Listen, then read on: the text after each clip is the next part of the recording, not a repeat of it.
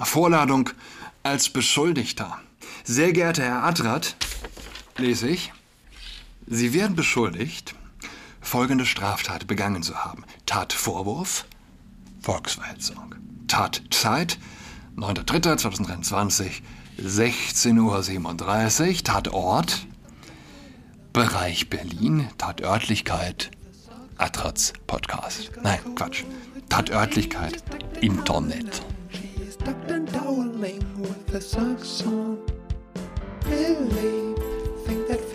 Hallo und herzlich willkommen zu Atraz Podcast. Mein Name ist Julian Adrat. Unsere Regierung vergewaltigt unser Land. Das, man kann das eigentlich gar nicht anders ausdrücken. Probleme werden geschaffen, wo es keine gibt. Stichwort Gebäude, Energiegesetz, Heizungsverbot. Hm. Es gibt eine Wohnung mit einer Gastherme. Die muss dann der Vermieter, nehme ich an, demnächst oder äh, austauschen. Warum? Warum? Wir sind, wir leben unter der Knechtschaft einer Klimareligion, einer Regierung, die der Klimaideologie folgt in erster Linie. Das ist ihre ausschließlich oder ihre höchste Priorität. Die Erde zu retten, wenn äh, wir unsere Heizungen austauschen müssen. Und also Probleme, die es nicht gibt. Wir haben kein Problem mit den Heizungen. Und anderorts werden Probleme geschaffen, die es nie gab. Männer in Frauenzonen. Das ist zum Haare raufen. So hört euch das an. Bösartige Tumore und Metastasen, so beschreibt ein Autor von evangelisch.de des Medienunternehmens der evangelischen Kirche. Menschen, die die Transbewegung kritisieren, schreibt Pauline Schwarz, als prominente Beispiele der Kategorie Tumore nennt er Joan K. Rowling und Alice Schwarzer. Ich lese von pleiteticker.de, einer Website von Julian Reichelt. Ursprünglich gedacht, um das, nämlich um das Firmensterben durch die Corona-Politik zu dokumentieren. Nun also in der, in der Folge die, die drohende Deindustrialisierung, die wir erleben. Und ja, in Bezug auf unser Thema mag es vielleicht komisch klingen, Pleitetiger, aber letztlich erleben wir wirtschaftliche wie spirituelle Pleiten. entweder das Kuschen vor dem Transgenderismus oder wie in diesem Fall, der hier dokumentiert wird, das Befeuern dieses. Ja, es sind intellektuelle, spirituelle Pleiten.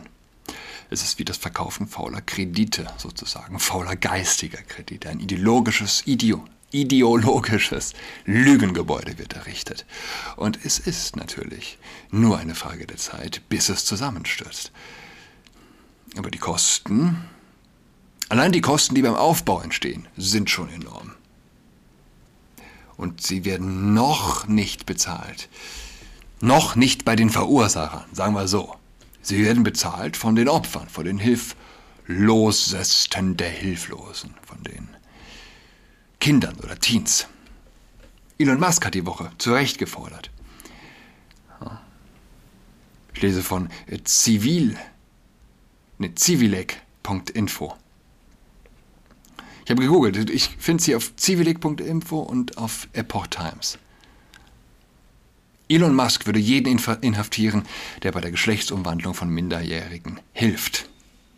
Er hat sich in einem Twitter-Post gegen die Lobby ausgesprochen, die Genitalverstümmelung bei Kindern fördert. Der ursprüngliche Beitrag handelte vom Gouverneur von Florida, Ron DeSantis, der sich gegen Verfahren zur Geschlechtsumwandlung bei Kindern ausspricht. Musk stimmte dem Gouverneur zu. Er schrieb einfach, jedes Elternteil und Arzt, der ein Kind sterilisiert, bevor es erwachsen ist, sollte lebenslang ins Gefängnis gehen. Was heißt das, wenn man das nur auf so zwei äh, fernab kleinen, mehr oder weniger kleinen, alternativen Medien davon lesen kann? Was heißt das? Ich meine, offensichtlich, es würde Klicks bedeuten und letztlich ist nur eine Schlussfolgerung möglich. Die Vogue-Hörigkeit des Mainstreams hat auch dessen wirtschaftliches Gespür betäubt. Wie dem auch sei. Es ist ein Lügengebäude, es kostet viel, dieses Lügengebäude aufzubauen. Und die Frage stellt sich, was wird es kosten beim Einsturz? Ich meine, wenn man von zivilisatorischem Zerfall spricht, denkt man immer an, an Rom, an Roman und an Westerwelle. Spätrömische Dekadenz, den Begriff, den er geprägt hat. Aber in Rom, ich weiß nicht, in Rom gab es kein Hartz IV, in Rom gab es kein Antibiotikum. Aber vielleicht spielt für den Zerfall einer Gesellschaft auch nur die Dekadenz der herrschenden Klasse eine Rolle, der herrschenden Ideologie eine Rolle. Würde Sinn machen, sag ich mal. Lese weiter vom Pleitetaker. Wer kritisiert, dass Jugendliche in die irreversible Entscheidung gedrängt werden, Hormone zu nehmen und ihr Geschlecht operativ angleichen zu lassen, und wer behauptet, nee, wer oder wer davor besorgt ist, davor besorgt ist, wie auch immer, dass Transfrauen, also biologische Männer, in Frauenschutzräume eindringen, wer gar behauptet, es gebe nur zwei Geschlechter, der verbreitet transfeindliche Ideologien, zumindest laut der Website evangelisch.de. Der Anführungszeichen An Autor Doppelpunkt in Matthias Albrecht beschreibt, dass es man dass es man bei der Verbreitung dieser Ideologie zwischen zwei Gruppen unterscheiden müsse. Es ist doch grotesk, ja. Ich habe den Artikel überflogen, aber man findet doch die, die Tipp- und äh, Rechtschreib- oder Satzbaufehler doch in erster Linie, wenn man es laut liest, nicht wahr?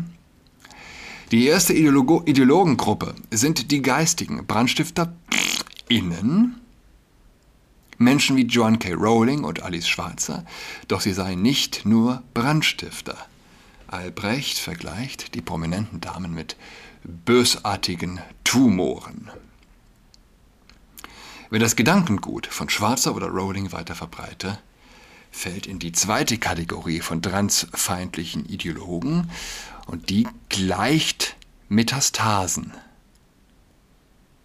Konkret sagt, sagt Albrecht, im Bild von Paulus gesprochen sind die Aussagen der ersten Gruppe bösartige Tumore und, und deren Weiterverbreitung durch die zweite Gruppe gleicht Metastasen. Er bezieht sich darauf, dass der Apostel Paulus im zweiten Timotheusbrief gewarnt habe, halte dich fern von ungeistlichem, losem Geschwätz, denn es führt mehr und mehr zu gottlosem Wesen und ihr Wort frisst um sich wie der Krebs. Und wem dieser Vergleich zu heftig sei, der solle auf die Folgen schauen, die die Worte der transfeindlichen Ideologien bewirken. Es könne sich eine Ideologie manifestieren, die gefährlich und potenziell tödlich ist. Das Ganze muss man natürlich vor dem Hintergrund sehen, dass letztlich tatsächlich Transterroristen nun schon wiederholt Menschen getötet haben, Kinder getötet haben Und gleichzeitig, ja, ich meine, wir reden hier von äh, einer kirchlichen Seite. Wo ist der Konservative, den er meint? Der konservative christliche Mensch, der loszieht mit der Maschinenpistole, gut, oder mit, mit dem Messer, wie auch immer. Ja. Es gibt sie nicht. Es gibt sie einfach nicht. Sie hat es nie gegeben. Und man versteht, wo wir hingekommen sind. Mit der Bibel, mit der Bibel, ja, mit der Bibel wird gegen das biblische Fundament argumentiert. Mit der Bibel wird gegen die Schöpfungsgeschichte argumentiert. Ich habe mich das in der Osternacht gefragt, wie ergeht es diesen Menschen? Es gibt, ja, die denke unter Katholiken nicht weniger, vielleicht, ja, vielleicht ein bisschen weniger, aber es gibt sie. Bei mir auf dem Prenzlauer Berg gibt sie zuhauf. Ich mag mir das eingebildet haben. Der Schauer, der über die Gemeinde zog, als es in einer der vielen Lesungen der Osternacht hieß, er schuf sie als sein Abbild. Männlich und weiblich erschuf er sie. Und ich weiß, die Person, die es vorgelesen hat, ja, ich, recht sicher. Ich weiß zumindest, dass ihr mehr oder weniger erwachsenes Kind dieser Person. den Jungen gefragt, ich hatte das auch schon im Podcast angesprochen. Junger Mann, geht sein Leben in die Kirche? Ich habe mich gefragt, glaubst du, gibt mehr als zwei Geschlechter? Und er hatte die Ehrlichkeit, äh, auch das zuzugeben. Ja, ja. Jedenfalls, äh, also auch der Vorleser. Ähm, ja, als männlich und weiblich erschuf er sie. Nee, nicht als männlich, als sein Abbild. Er schuf für sie männlich und weiblich. Wisst, wisst ihr, der Katholik versteht insbesondere in der Binarität des Menschen seine Abbildhaftigkeit Gottes. Die Abbildhaftigkeit äußert sich gerade darin. In Mann und Frau, als Abbild der Liebe. Ja, Nochmal mit dem dritten, das dazukommt, dem Kind als Abbild der Dreifaltigkeit. Und man muss sich das auf der Zunge zergehen lassen. Wer das heute sagt, Wer das heute sagt, wird im großen Online-Portal der evangelischen Kirche dann als Krebs, als Tumor, als metast metastasierend bezeichnet. Zum Abschluss seines Textes gibt Albrecht Hoffnung auf Besserung, denn die Zunge, also das Wort, könne nicht nur eine Waffe sein, sie könne auch Heilung bringen. Und diese Heilung, sie braucht der geschundene oder angelehnt an Paulus gesprochen, vom Krebs des Hasses angegangenen Leib Christi dieser Tage dringend. Nach Albrechts Definition müssten im Prinzip sämtliche Pastoren der evangelischen Kirche in die Kategorie der Metastasen fallen. Immerhin predigen sie das Wort Gottes und die Schöpfungsgeschichte. In der wird eine binäre Weltsicht vertreten. Es gibt nur Adam und Eva, Mann und Frau. Die Pastoren verbreiten ihres Amtes gemäß unhinterfragt das göttliche Wort. Damit müsste Gott, wenn man das genau nimmt, in die Kategorie bösartige Tumore fallen. Diese radikalen Aussagen stammt, schon wieder, schon wieder ein Fehler. Stammt, diese, diese radikalen Aussagen stammt nicht aus irgendeinem einfach Gastbeitrag. Oh mein Güte, sind nicht meine Vorlesefehler tatsächlich sondern aus den Reihen der Kirche. Matthias Albrecht schreibt etwa alle vier Wochen unter dem Motto Kreuz und Queer auf evangelisch.de. Genauer bloggen er und vier andere Autoren regelmäßig über Ereignisse und Erfahrungen, die lesbische, schwule und bisexuelle Menschen und Transgender in der Kirche ihrer Gemeinde und im Glauben machen. Dabei werfen sie einen christlichen Blick auf Entwicklungen in der queeren Welt. Evangelisch.de ist das Online-Angebot der Gemeinschaft, des Gemeinschaftswerks der evangelischen Publizistik, welches das Medienunternehmen der Evangelischen Kirche Deutschland EKD ist. Man kann also sagen, dass Albrecht für die evangelische Kirche spricht, wenn er Menschen wie Alice Schwarzer und Joan K. Rowling als bösartige Tumorer beschreibt. So. Sich auf der Zunge zergehen lassen wenn man eine, wie soll man sagen, eine abgehärtete Zunge besitzt. Oh Mann. Ich bin, ich bin gleich bei der Polizei vorgeladen. Ja. 10 Uhr. Im Landeskriminalamt 535, 535, das ist die Abteilung für Staatsschutz. Vorladung als Beschuldigter. Sehr geehrter Herr Adrat, lese ich, Sie werden beschuldigt, folgende Straftat begangen zu haben. Tatvorwurf, Volksverhetzung. Tatzeit, 9.3.2023, 16.37 Uhr. Tatort, Bereich Berlin. Tatörtlichkeit, Atraz Podcast. Nein, Quatsch. Tatörtlichkeit, Internet. Gemäß 163a Absatz 1 der Straf Prozessordnung StPO erhalten Sie Gelegenheit, sich im Rahmen einer Vernehmung zu dieser Beschuldigung zu äußern. Mit Ihren Angaben können Sie die gegen Sie vorliegenden Verdachtsgründe beseitigen und die zu Ihren Gunsten sprechenden Tatsachen geltend machen. Nach 136 Absatz 1 StPO können Sie zu Ihrer Entlastung einzelne Beweiserhebungen beantragen. Außerdem können Sie jederzeit, auch schon vor Ihrer Vernehmung, einen von Ihnen zu wählenden Verteidiger befragen. unter den Voraussetzungen des Paragraph 140 Absatz 1 und 2 StPO, notwendige Verteidigung, können Sie die Bestellung eines Pflichtverteidigers beantragen. Auf die Kostentragungspflicht des Verurteilten gemäß 465 StPO wird hingewiesen. Bitte erscheinen Sie mit diesem Schreiben zu folgenden, folgendem Termin. Datum Donnerstag, 20.04.2023, heute also um 10 Uhr. Ort LKA 535, Tempelhofer Damm 12 12101 Berlin, Tempelhof. Sofern Sie der deutschen Sprache nicht hinreichend mächtig oder hör- oder sprachbehindert sind, wird Ihnen auf Ihren Wunsch hin eine Person gestellt, die unentgeltlich für Sie dolmetscht oder übersetzt. Wir leben im Paradies der Dolmetscher, also offensichtlich, ja unentgeltlich. Wenn Sie eine solche Person für die Vernehmung benötigen, teilen Sie mir dies bitte unverzüglich mit. Bitte bringen Sie gültige Ausweispapiere zur Vernehmung mit. Bemerkungen, bitte bringen Sie gültige Ausweispapiere zur Vernehmung mit. Weiß nicht, warum das da zweimal steht.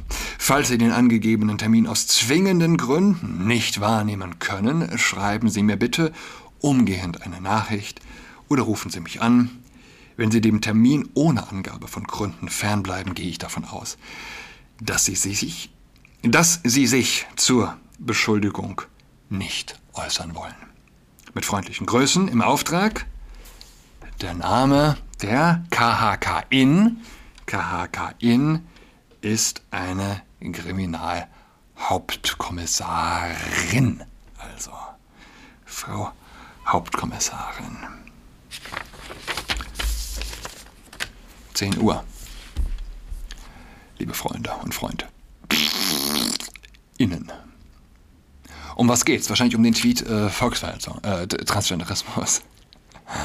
Ja, auf den Sven Lehmann, unser Queer-Beauftragter, ähm, angesprungen ist. Wahrscheinlich, wahrscheinlich, man weiß es nicht. Es gibt einen Zahlendreher in der Uhrzeit. Die Minutenanzahl trifft auf den Tweet zu, die Stundenanzahl nicht, was ja doch eher irritierend ist. Sonst gab es keinen Tweet an dem Tag. Aber das ist auch der Punkt, warum man zu solchen Vorladungen nicht erscheint, weil man das nicht weiß. Ohne Akteneinsicht spricht man nicht mit deinem Freund und Helfer. Ich meine, wer, wer hat überhaupt Zeit für so einen Kram? Also nimmt man sich einen Anwalt, Stundenlohn 250 Euro, ist, glaube ich, so der gängige Satz.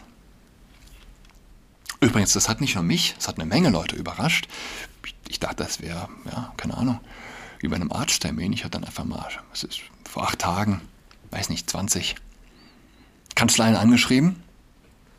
Schwerpunkt Charlottenburg. Ich dachte, versuchen wir mal weniger, ja, nicht unbedingt äh, in Kreuzberg, den Anwalt zu suchen. Bisschen alteingesessener West. Berlin immerhin. Ähm, und bis auf zwei haben mir mehrheitlich sogar äh, innerhalb von Minuten geantwortet und äh, ja, zugesagt, wollen sie machen, wollen sie alle machen, also bis auf zwei. No. Es ist offensichtlich einfacher, einen Anwaltstermin zu bekommen als einen Arzttermin musste ich denken.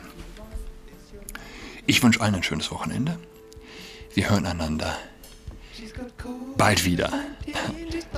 Tschüss. She's got COVID-19, she's tucked in all alone. She's tucked and toweling with her socks on.